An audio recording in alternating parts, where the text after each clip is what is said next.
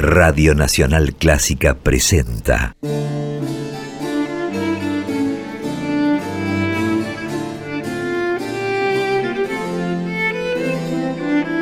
Clásica en La.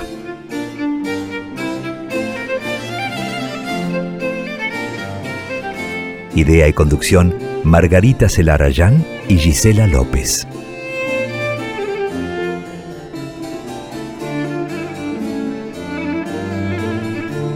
Hola, ¿cómo están? Comenzamos Clásica en La como cada jueves a partir de las 18 aquí en la 96.7 este espacio de música clásica con perspectiva de género que dedicamos a compartir las creaciones, historias, trayectorias de compositoras y de directoras. Yo soy Margarita Celarayán y saludo a mi compañera Gisela López. ¿Cómo estás, Gisela? Hola, Margarita. Buenas tardes. Aquí estamos nuevamente en esta presentación que hacemos cada jueves de dos horas entre las 6 y las 8 de la noche aquí en la FM 96.7 Nacional Clásica como cada jueves proponiéndoles escuchar muchísima música clásica, muchas voces de mujeres que reflejan relatos, historias de vida, trayectorias y también búsquedas artísticas, esas búsquedas musicales que tratamos de plasmar contándoles algunas historias, siempre con esta mirada, con perspectiva de género. Hoy como protagonista, según la información que ya podemos compartir,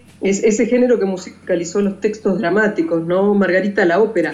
Sí, hoy vamos a hacer un recorrido histórico en la primera hora, como hacemos habitualmente, y no vamos a tomar una compositora, una historia puntual, sino un recorrido de compositoras que han escrito óperas a lo largo de la historia. Porque mm, durante todo el trayecto que estuvimos realizando desde que comenzamos con este programa Clásica en la, estuvimos viendo que en ciertos momentos de la historia, cuando se dudaba de la capacidad de las mujeres para la creación artística y la creación musical en particular, se intentó limitarlas circunscribir sus capacidades a determinados géneros que se consideraban menores. Las miniaturas para piano, las canciones, y se difundía la creencia, totalmente por supuesto infundada y falaz, de que las mujeres no eran capaces de abordar géneros más complejos y más ambiciosos como por ejemplo las sinfonías o las óperas.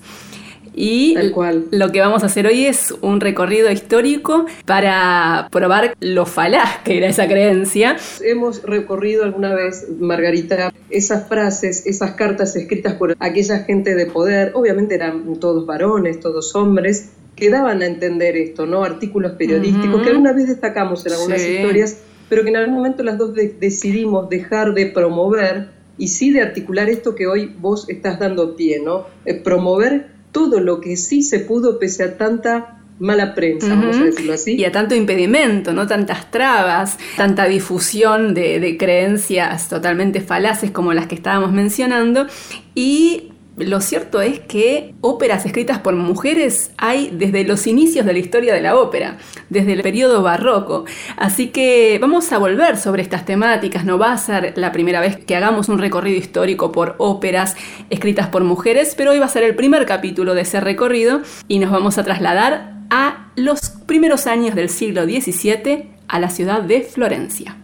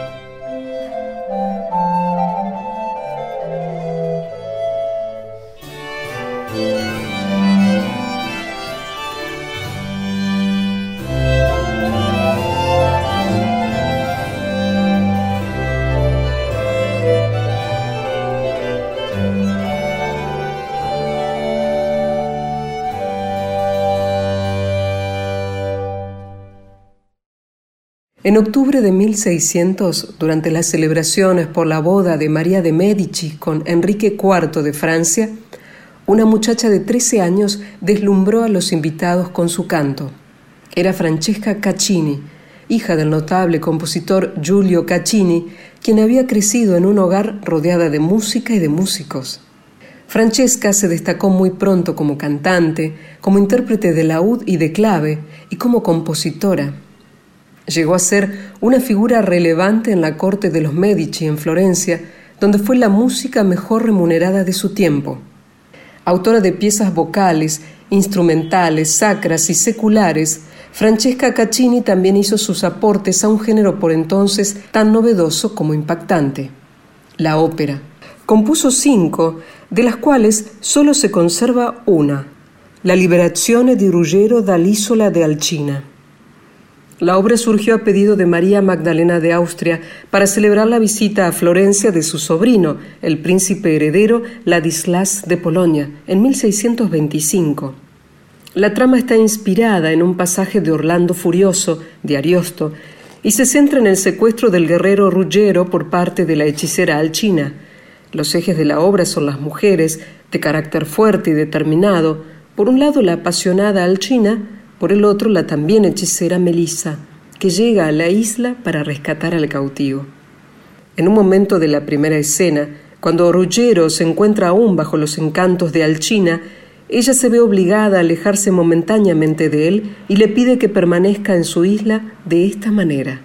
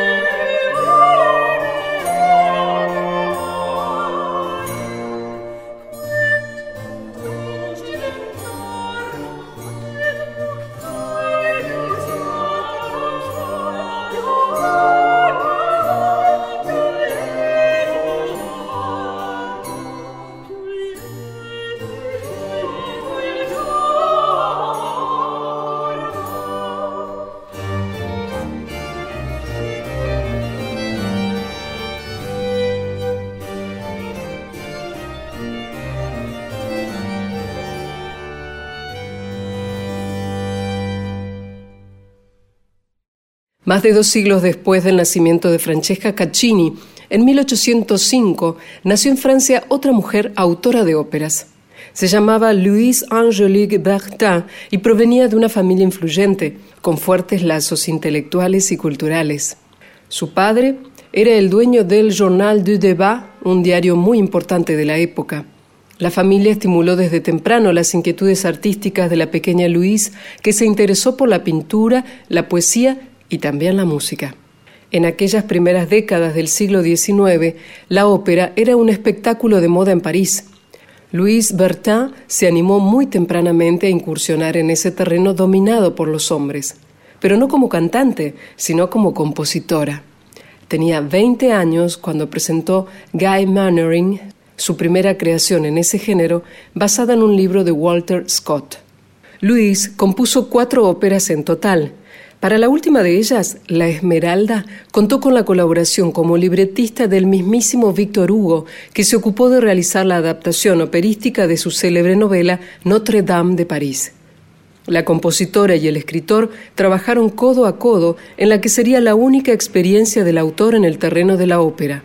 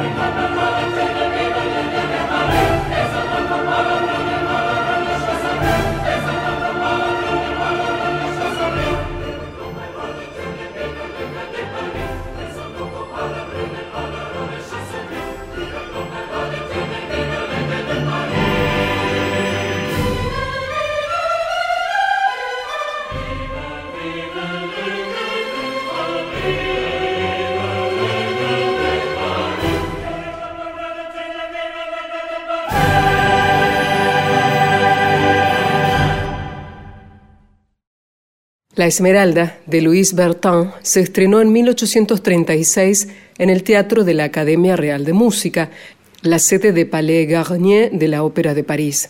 Pero la recepción de la obra fue muy conflictiva.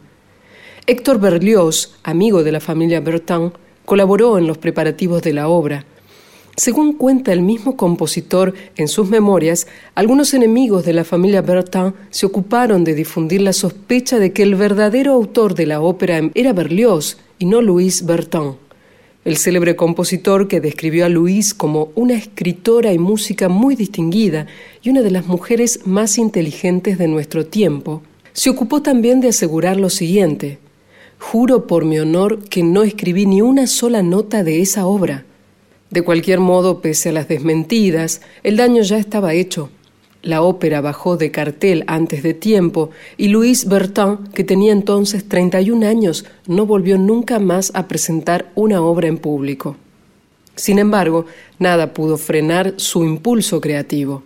Compuso cantatas, piezas para piano, obras de cámara y también se dedicó a otra de sus pasiones, la escritura. Publicó dos libros de poesía, uno de los cuales le valió un premio de la Academia Francesa. Falleció en París en 1877 a los 72 años.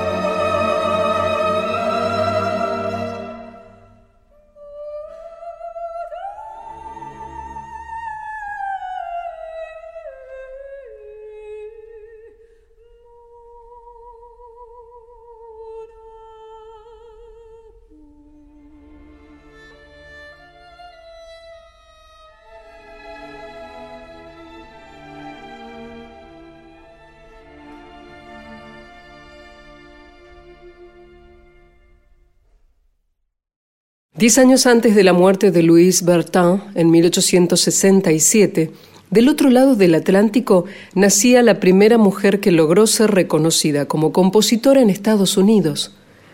Amy Beach se destacó desde muy joven como pianista. A los siete años ya realizaba conciertos, pero unos años más tarde se enfrentaría con la realidad que le esperaba a toda joven de su tiempo. A los 18 contrajo matrimonio y su marido le impidió continuar con su actividad como concertista. Sin embargo, Amy supo sacar provecho de esta situación. Dedicó una década de su vida a estudiar de manera autodidacta, en base a tratados, a partituras que caían en sus manos, y al mismo tiempo se concentró en la composición. Autora de obras de cámara, canciones y piezas para piano, también escribió obras de largo aliento como una sinfonía y un concierto para piano y orquesta. En ese catálogo figura solo una obra para el teatro musical. Se trata de Cabildo, una ópera de cámara concebida para seis cantantes, un orador, un pequeño coro y trío de cámara. La trama es en realidad una suerte de ensoñación. Un grupo de turistas visitan el Cabildo, esta antigua prisión de Nueva Orleans, de donde un pirata había escapado mucho tiempo atrás. En una secuencia de ensueño, los turistas creen ver al pirata y al fantasma de su antigua amante fallecida, que lo insta a alcanzar el honor y no la venganza. Amy Beach compuso esta ópera en 1932, pero no pudo verla representada. Falleció en 1944 y Cabildo tuvo su primera función en 1947.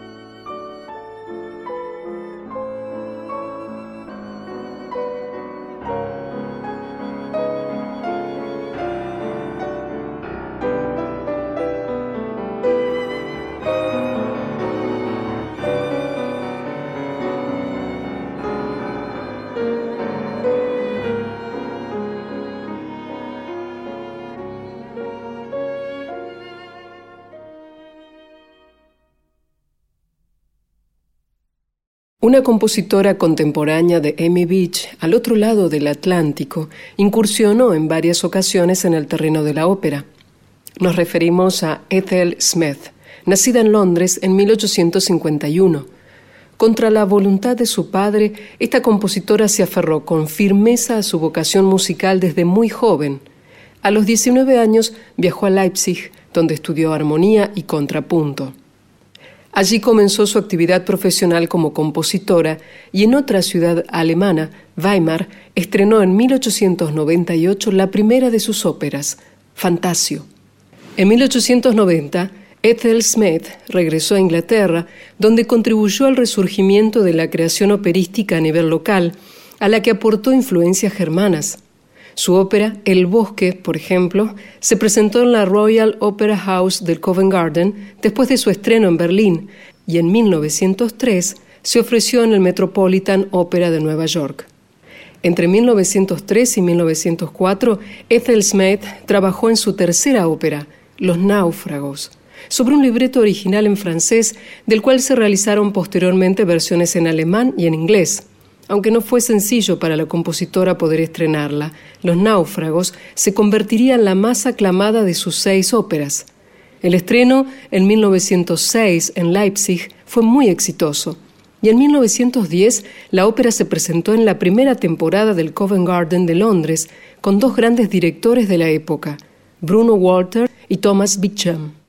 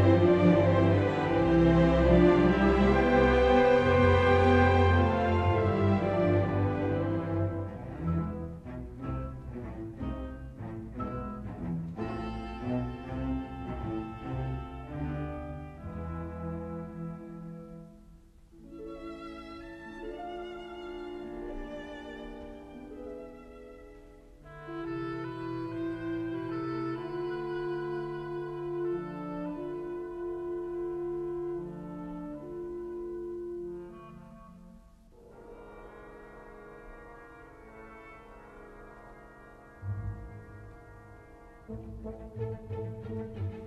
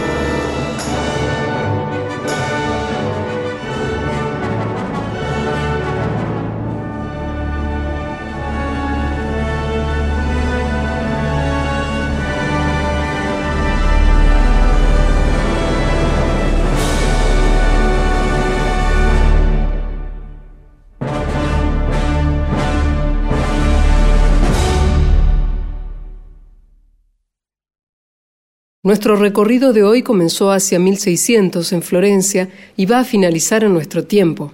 La finlandesa Kaya Sariajo es una de las compositoras más fascinantes de la actualidad. Su producción es muy diversa y comprende cuatro óperas. La primera de ellas es L'amour de loin, El amor a lo lejos, que tuvo su estreno en el año 2000 en el Festival de Salzburgo. El libreto está basado en la vida breve del trovador del siglo XII, Geoffrey Roudel, y se centra en su obsesión por una mujer de Oriente y en su travesía hasta lograr llegar a ella.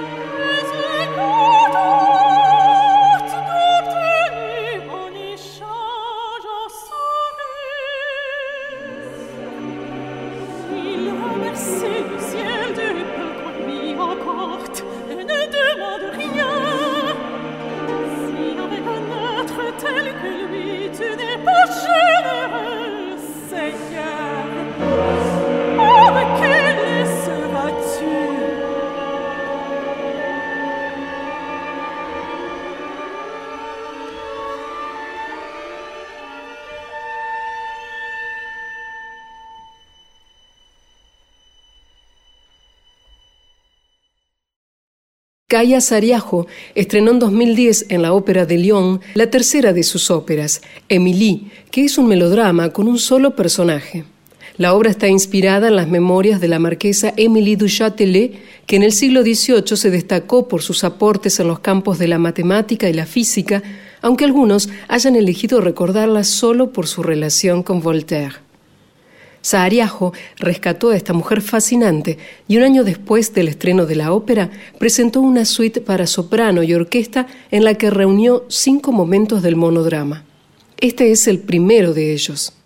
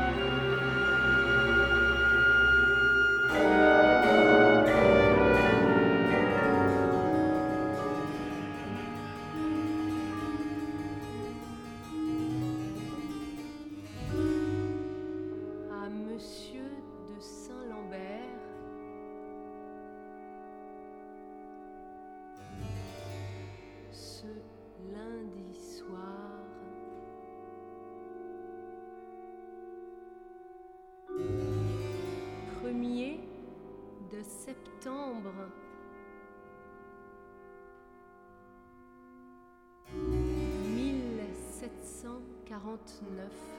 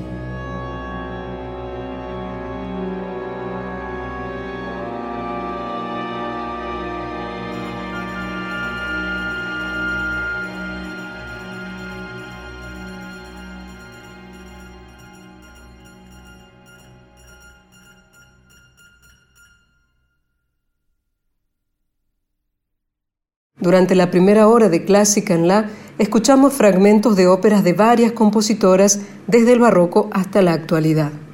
De Francesca Caccini, que nació en 1587 y falleció después de 1640, Sinfonía y Rimanti o mio Signore. De la ópera La liberazione di Ruggero dall'isola de Alcina. Michaela Rainer, soprano, Achim Schulz, tenor, Huelgas Ensemble, dirigidos por Paul Van Nevel. Luego, de Louise Dorton, nacida en 1805 y que falleció en 1877, escuchamos Inicio y romanza de Esmeralda de la ópera La Esmeralda. Maya Buch, soprano, Francesco Elero d'Arteña, bajo, coro de la radio Letonia, Orquesta Nacional de Montpellier, dirigidos por Lawrence Foster. Después, de Amy Beach, que nació en 1867 y falleció en 1944, epílogo de la ópera de cámara Cabildo. Eugene Perry, barítono, Lauren Flanagan, soprano, Mark Peskanov, violín, Carter Bray, cello, Christopher O'Reilly, piano. A continuación, de Ethel Smythe, que naciera en 1858 y que falleció en 1944, obertura de la ópera Los Náufragos, Orquesta Nacional de Escocia, dirigida por Alexander Gibson. Y en el final, de Kaya Saariaho, tercer cuadro del acto quinto de L'amour de Loin, Ekaterina Lekina, soprano, Deutsche Sinfonieorchester Berlin, dirigida por Kent Nagano, y luego Presentimientos, de la suite de la ópera Emilie, Karen Wurst, soprano, Orquesta Filarmónica de Estrasburgo, dirigida por Marco Letoña.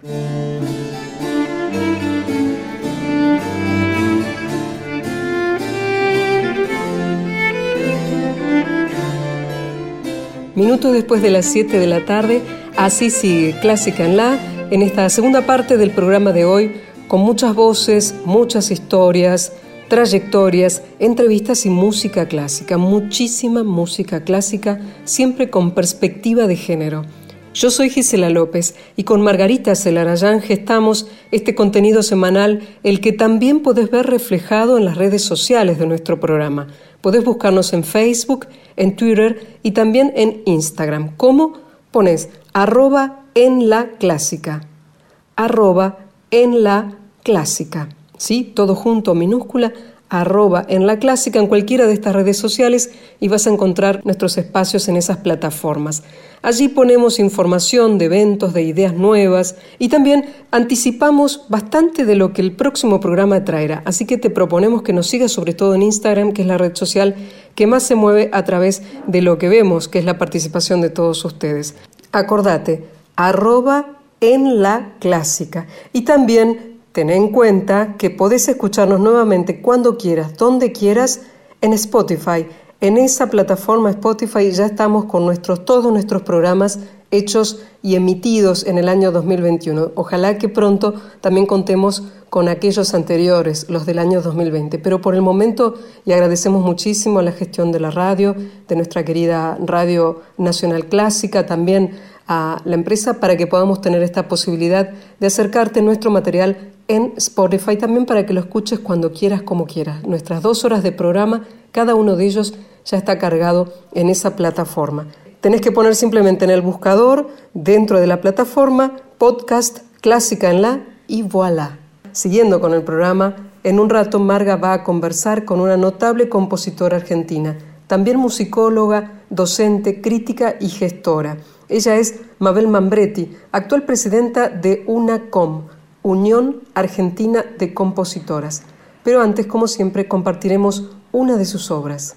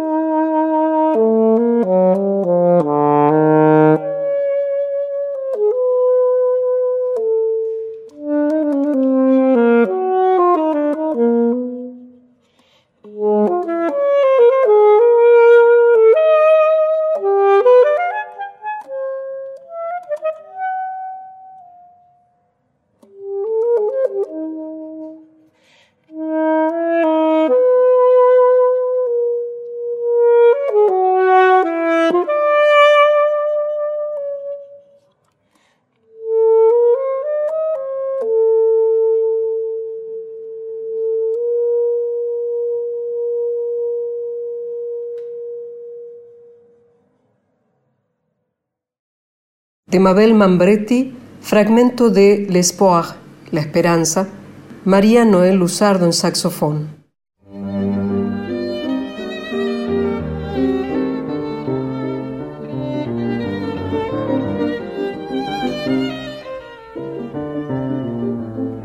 Seguimos en Clásica en La y como anticipaba hace un rato Gisela López, vamos a conversar con una notable compositora argentina que además de su actividad como creadora, se ha desarrollado en un montón de otras áreas dentro de lo que es el campo musical, como investigadora, como crítica, como pedagoga, como gestora, organizadora de conciertos. Es una mujer orquesta, sin ninguna duda, una figura muy importante del ámbito musical de nuestro país. Estamos hablando de Mabel Mambretti, que es además actualmente presidenta de UNACOM, la Unión Argentina de Compositoras, y tenemos el enorme placer de conversar con ella. Hola Mabel, ¿cómo estás? Te saluda Margarita Celadayán aquí en Radio Nacional Clásica. Muy bien, ¿cómo estás vos, Margarita? Muy es bien. una alegría escucharte, ¿qué tal? Un placer enorme poder conversar con vos, Mabel. Nos conocemos desde hace tiempo. Hemos hablado sobre todo mucho con respecto a tu actividad al frente de Ars Nobilis, ¿no? La organización de conciertos con la cual venís desarrollando una actividad desde hace mucho tiempo, pero 25 años hace, 25 sí. años, impresionante. Pero hoy nos interesa enfocarnos en lo que ha sido tu trayectoria en un aspecto más amplio y específicamente en el terreno de la composición. Y vamos a empezar por los inicios, si te parece, Mabel. Contanos cómo empezaron tus vínculos con la música. Bueno, mis vínculos con la música empezaron cuando yo era una niña, tendría cuatro o cinco años, en casa de una familia muy poco musical, porque mis padres no tenían el hábito de escuchar música clásica. Pero hubo una época, un par de años, en que una tía mía, la hermana mayor de mi padre, vivió en casa y entonces trajo algunos discos de música clásica y yo quedaba encantada escuchando eso, ¿no? Bueno, como a los siete años eh, pedí bastante que me gustaría tocar el piano y a los siete años, más o menos siete, ocho años, me mandaron a estudiar con una profesora llamada Elvesia Braga. Bueno, estudié con ella varios años, pero mi destino estaba marcado de otra manera. Mis padres eran farmacéuticos, Ajá. tenían una farmacia, la farmacia Mambretti, Ujú. en San Miguel. Y bueno, mi padre, que era un señor muy, muy patriarcalista, ¿no? Ajá. Muy mandón, para decirlo claramente, Mm. había dispuesto que sus dos hijos, mi hermano, que es dos años menor que yo, y yo, teníamos que ser farmacéuticos. Mm. De manera que cuando yo terminé mi bachillerato, eh, no tuve más remedio que ingresar a la Facultad de Farmacia y Bioquímica. Y allí pasé los años más tristes de mi vida, en la calle Junín 954. Tenía que estudiar una carrera que me resultaba detestable Claro. y no me quedaba mucho tiempo para la música. Mm. Hasta que un día descubrí que existía, lo leí en un periódico que había en esa época que se llamaba Buenos Aires Musical, Sí. que era de Enzo Valenti Ferro, era el director y el propietario. Allí una vez vi un pequeño anuncio de, de la Facultad de Artes y Ciencias Musicales de la Universidad Católica Argentina. Yo al día siguiente tenía que ir a rendir eh, Química Orgánica 2 a la facultad, entonces, bueno, dije, esto mañana mismo lo averiguo. Entonces al día siguiente fui, rendí la materia en Junín y no esperé la nota, me fui volando hasta la calle Riobamba 1227, es donde antes estaba la sede de la facultad nuestra, Sí. y pedí toda la información posible, los programas y todo. Y entonces ese verano lo dediqué a prepararme para dar el examen a la, a la escuela preparatoria de la facultad, era como un curso de ingreso que duraba dos años. Bueno, lo preparé a escondidas de mi familia. Bueno, y fui, vendí, ingresé. Tuve bastantes problemas en casa, tuve que continuar todo ese año todavía estudiando farmacia, Sí. porque mi padre no quería entender que, que eso no era lo que me gustaba. Mm, Pero bueno, llegó un momento que se me hizo insostenible Claro. porque eh, yo no solamente después estudiaba composición, yo hice dos carreras en la UCA, Sí. la, la artística, que es la composición, y la científica, que es la musicología. Claro. Entonces, este, bueno, un día mi padre tuvo que entender, abandoné farmacia, cursé hasta el tercer año, y bueno, después ya me dediqué a, a- a mis dos carreras en la UCA, ¿no? Claro, qué increíble, Mabel. ¿Y cómo fue que finalmente tu papá aceptó? ¿En qué momento aceptó Bueno, que esa tuviera es una historia bastante larga. Mi papá nunca aceptaba Ah, nada porque él mandaba directamente, Mm. pero yo tuve una madre extraordinaria, realmente una mujer culta, muy bondadosa, que siempre trató de comprendernos. Ujú. Y bueno, ella le hizo el, el trabajo lento a mi padre Sí. hasta que por fin lo convenció de alguna manera. Sí. Y bueno, también mis tías, dos tías mayores, hermanas de mi padre, que eran muy, muy allegadas a nosotras, Sí. a nosotros, a, a mi familia, ¿no? Sí. Que también tenían farmacia, pero ellas sí gustaban de la música, también ellas insistieron a mi papá, y bueno, finalmente con cara larga, pero, pero aceptó, ¿no? Tuvo que resignarse.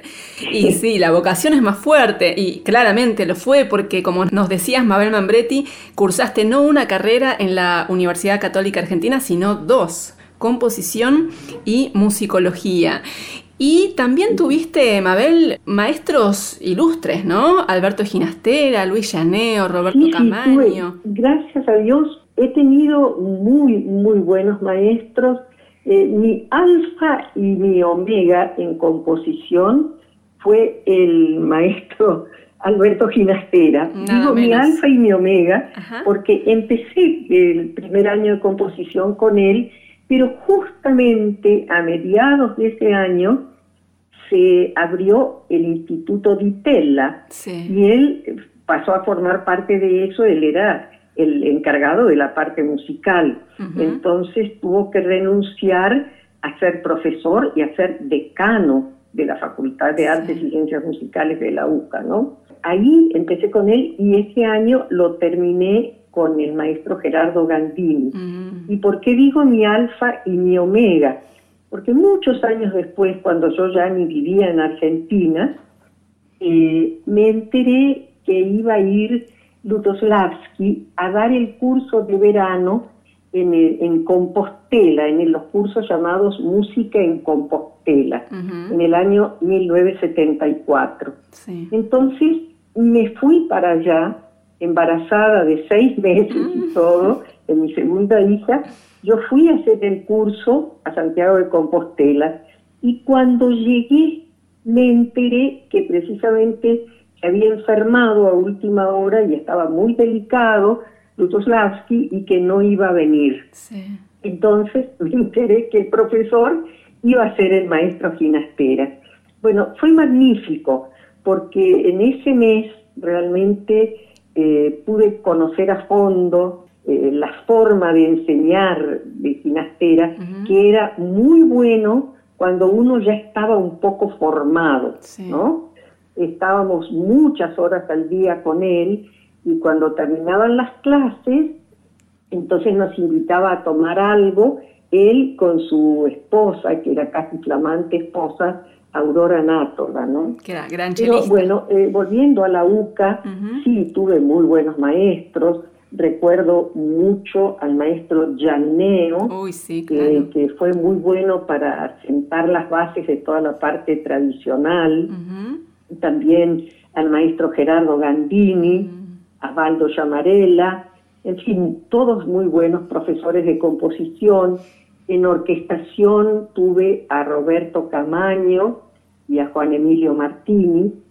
Y en musicología tuve a dos grandes, grandes figuras que marcaron de alguna manera mi vida profesional, que fueron primero el maestro Ayestarán, Lauro Ayestarán, uruguayo, que vivía en Montevideo y viajaba los viernes a darnos clases, ¿no? Todos los viernes. Sí. Y posteriormente tuve al maestro Carlos Vega, gran maestro de maestros, Sí, de pionero. todos los grandes eh, musicólogos y etnomusicólogos latinoamericanos. Sí, sí, sí. Lamentablemente, ambos fallecieron en el año 1966, Ujú. pero después conocí a Isabel Ares y en un momento eh, vino Isabel con su esposo, Luis Felipe Ramón y Rivera, él era venezolano, ambos vivían en Venezuela, y dieron un curso de varios meses en, en la Facultad de Artes y Ciencias Musicales de la UCA, que se llamaba eh, Análisis Etnomusicológico del Área Latinoamericana. Bueno, ese curso de alguna manera cambió la historia de mi vida, porque yo pensaba, una vez graduada, ir a hacer mi tesis doctoral a la Universidad de Den Haag, eh, bueno, La Haya, en, en En Holanda. Sí. Yo ya estaba estudiando, hacía como dos años y medio, idioma holandés y todo, para cuando me graduara ir a estudiar allá. Pensaba estudiar las escuelas neerlandesas, las escuelas contrapuntísticas neerlandesas Sí. de la Edad de Oro, ¿no? Sí. Pero, claro, cuando vinieron Isabel Arex y Luis Felipe Ramón y Rivera, yo descubrí la maravilla, la riqueza de lo que era la etnomúsica de América Latina. Yo me enamoré de eso y dije, bueno, además esto es mi continente Claro. y aquí no se va a tratar de trabajar en bibliotecas y en conventos con partituras antiguas, con documentos antiguos. Aquí es cuestión de ir a trabajar e investigar la música de los pueblos originarios, de la gente que está viva, ¿no?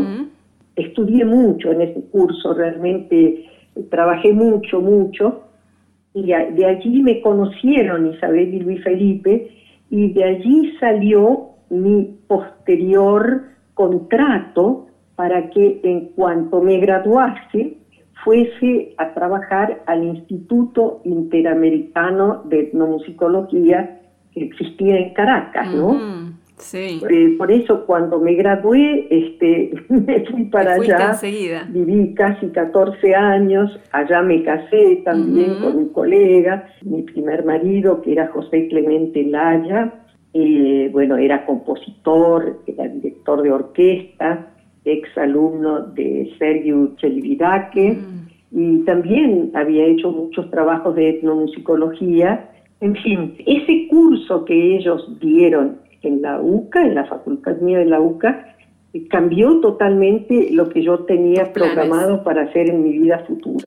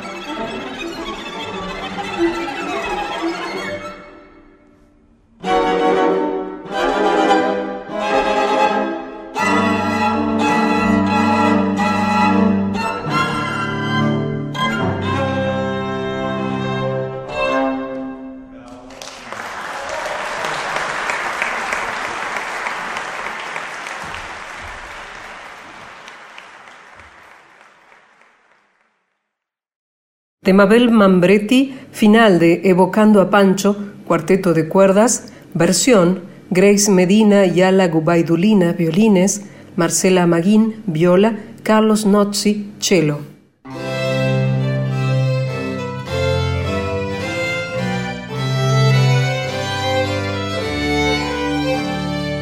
Estamos conversando con Mabel Mambretti, compositora, presidenta de la UNACOM, la Unión Argentina de Compositoras, y también con una amplísima trayectoria en diversas áreas del campo musical, como musicóloga, como crítica, como pedagoga, como gestora.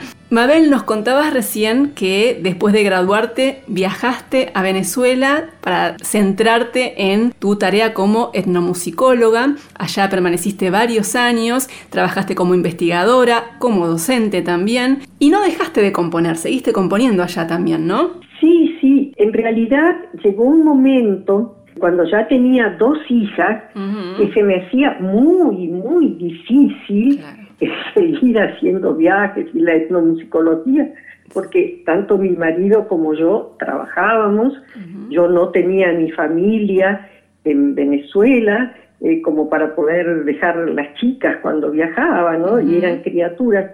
Entonces me incliné más hacia la composición, que nunca había abandonado, por otra parte, y bueno, empecé a tener programas en Radio Nacional de Venezuela, un programa que duró muchos años, que se llamaba Obras Maestras de la Música Occidental. También tenía programas en la emisora cultural de Caracas. También fui crítica musical en el diario El Universal fui también colaboradora en la parte cultural del diario El Nacional, tenía muchas actividades, era profesora en el Conservatorio Nacional, en fin, tenía muchísimas actividades, ¿no? Sí, y también dedicaste tiempo a la composición. Las circunstancias te llevaron también a eso, como nos decías, ¿no? Tus hijas eran chicas, tuviste que interrumpir los viajes de tu tarea como etnomusicóloga y eso te llevó a enfocarte más en la composición. Y, por ejemplo, tu sonata cosmogónica, que es tu segunda sonata para piano, recibió la mención de honor del Premio Nacional Teresa Carreño en 1973 en Venezuela y tus obras se han interpretado en, varias partes del mundo, ¿no? En Argentina, en Uruguay, en Venezuela, por supuesto, en Europa. ¿Qué lugar ha ocupado todo este tiempo la composición en tu vida, Mabel Mambretti? Eh, un lugar verdaderamente importante, pero por desgracia eh, no he tenido todo el tiempo, no he hecho tantas cosas dentro de la música y, aún fuera de la música en mi vida, que no le he dedicado realmente todo el tiempo que esa actividad amerita, ¿no? En Venezuela, a pesar de todo lo que hacía y todo, eh, podía componer más. Tuve grandes satisfacciones, allí gané el, el máximo galardón, el Premio Nacional de Música, en el 80, gané dos veces el premio municipal de música, en fin, este, y allá se tocaban bastante las obras. Cuando regresé a la Argentina, yo regresé en realidad a comienzos del 82 porque quedé viuda de mi primer marido y estaba terriblemente triste. Eso me había puesto muy, muy, muy triste. Eh, se me había hecho el mundo como chiquitito. Eh, en fin, siempre es una persona muy optimista y muy de salir adelante, pero era algo que, yo estaba muy enamorada de mi marido. Y bueno, un día mi marido fue al conservatorio a dar clase y antes de empezar la clase, en su primero, último y único infarto masivo, murió. Fue una cosa tan de repente para mí, fue algo que yo estaba tan poco preparada.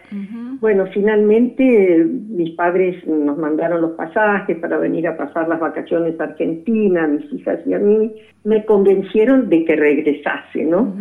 Entonces, bueno, regresamos y tuve que comenzar de cero Claro. mi actividad musical en Argentina, Claro, claro, ¿no? después de tantos Los años. primeros años estuve un poquito pasiva porque todavía estaba muy, muy triste, ¿no?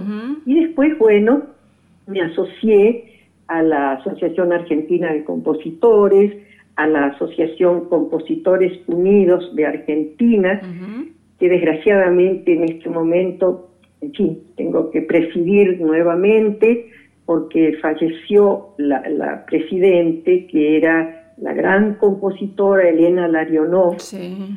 falleció el año pasado, y bueno, yo era su vicepresidente, así que también tuve que asumir eso.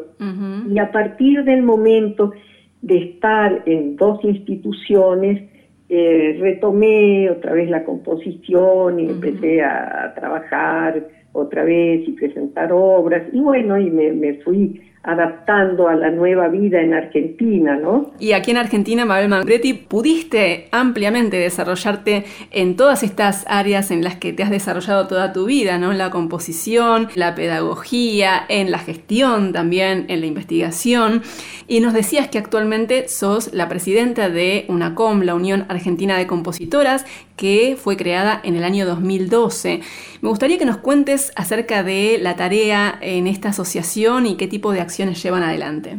En la UNACOM, felizmente, tenemos varias jóvenes compositoras muy entusiastas y el año pasado, si bien no pudimos ofrecer conciertos públicos porque era imposible, Sí, las salas estaban cerradas, este año la cosa tampoco pinta muy bien, sin embargo, nosotras seguimos con nuestra actividad, seguimos reuniéndonos virtualmente todos los meses, haciendo nuestras reuniones, largas reuniones, eh, no solamente las que vivimos en Buenos Aires, ahora se han agregado otras, eh, Cecilia Ardito, que es argentina y vive en Ámsterdam Sí. desde hace muchos años. Este, María Cristina Casem, que vive en Lille, Ajá, Francia, Francia. eh, Marisol Gentile, que vive en Rosario, eh, Elsa Justel, que vive en Mar del Plata, y todas las demás vivimos en Buenos Aires, ¿no? Entonces, bueno, hacemos mensualmente nuestras reuniones y hay algún día en la semana, que siempre son los, los días viernes, eh, que se escuchan obras de una com en las redes. Precisamente este año hemos tenido nuestra última, nuestra primera reunión, perdón, la primera, el domingo pasado. Y hoy se puso como primera obra del ciclo Música de la UNACOM, una obra muy interesante de Elsa Justel, eh, que se llama Midi du Sable, que es para diferentes flautas y eh, es una obra mixta y cinta magnética. A través del canal de YouTube la actividad, ¿no? Tienen un canal de YouTube Sí, de sí. Lunacom que pueden visitar nuestros oyentes y conocer las obras de las compositoras que forman parte de esta asociación de la Unión Argentina de Compositoras, cuya presidenta es nuestra entrevistada de hoy, Mabel Mambretti. Y hay algo muy interesante que escuché que vos mencionabas en un video institucional de Lunacom y es que están muy unidas en la diversidad, ¿no? Exactamente. Las edades nuestras son muy diferentes, los estilos son muy diferentes, todo es diferente, pero eso es fantástico, ¿no? La unidad dentro de la diversidad.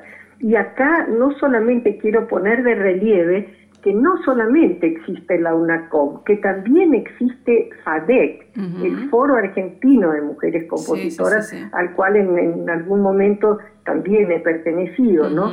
O sea que hay muchas compositoras y, y buenas, tanto en una como en la otra institución, ¿no? Son profesionales realmente importantes, ¿no?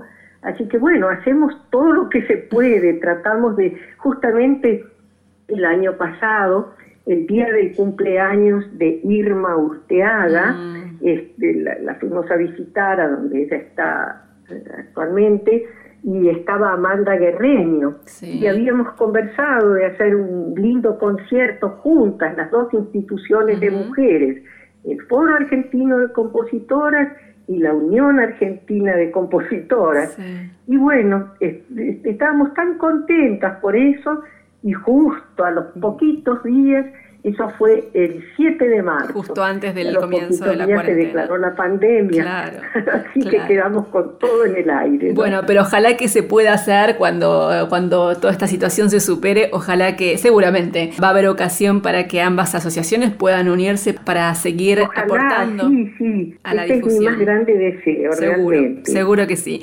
Mabel Mambretti, ha sido un placer enorme conversar con vos, conocer más en profundidad tu vida, porque te conocemos por obviamente tu actividad, por tus obras como compositora, por tu actividad como organizadora de conciertos al frente de Ars Nobilis, como investigadora, pero conocer detalles de tu vida, la verdad que ha sido un placer enorme. Muchísimas gracias por este contacto con nosotras aquí en Clásica en la Radio Nacional Clásica. Bueno, la que agradece soy yo, Margarita. Te agradezco mucho la oportunidad de poder dar a conocer un poco de lo que he hecho, de lo que hago. Siempre es, es muy agradable conversar contigo. Te mando un abrazo grande, nos quedamos escuchando tu música. Un abrazo grande, Mabel. Otro para vos, que estés muy bien, Margarita. Hasta pronto.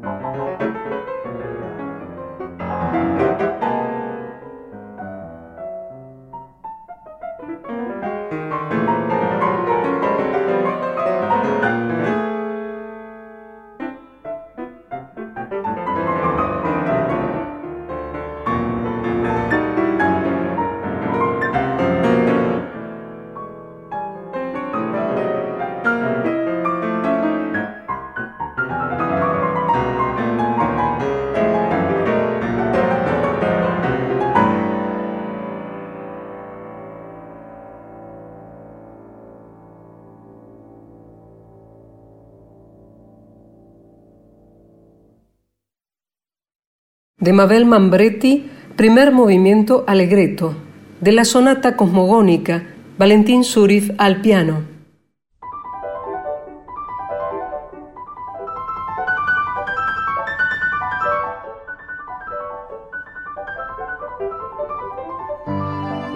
Llegando al final de Clásica en la de hoy y vamos a terminar el programa con material discográfico muy reciente de la directora Cristina Posca, de la cual ya hablamos el año pasado, es la directora titular de la Orquesta Sinfónica de Flandes en Bélgica, ella es estonia, nació en 1978 y también es directora musical del Teatro de Basilea en Suiza.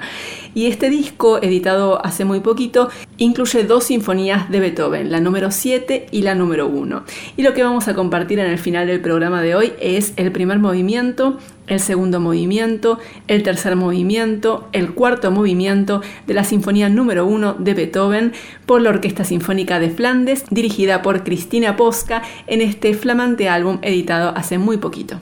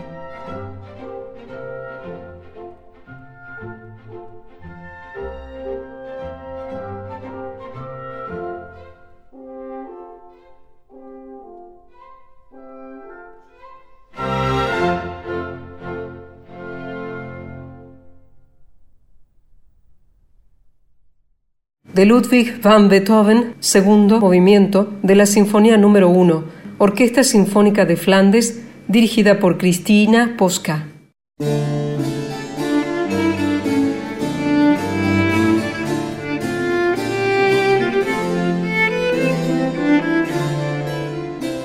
Estamos, ya para el final, Margarita, yo me entusiasma muchísimo esta renovación que tiene el, el aire de estas dos horas que proponemos a aquellos que nos siguen en Clásica La los jueves de 18 a 20 en Nacional Clásica. La verdad que este 2021 me parece que nos ha renovado las ganas, las intenciones y las búsquedas también de qué le proponemos a las personas cada programa.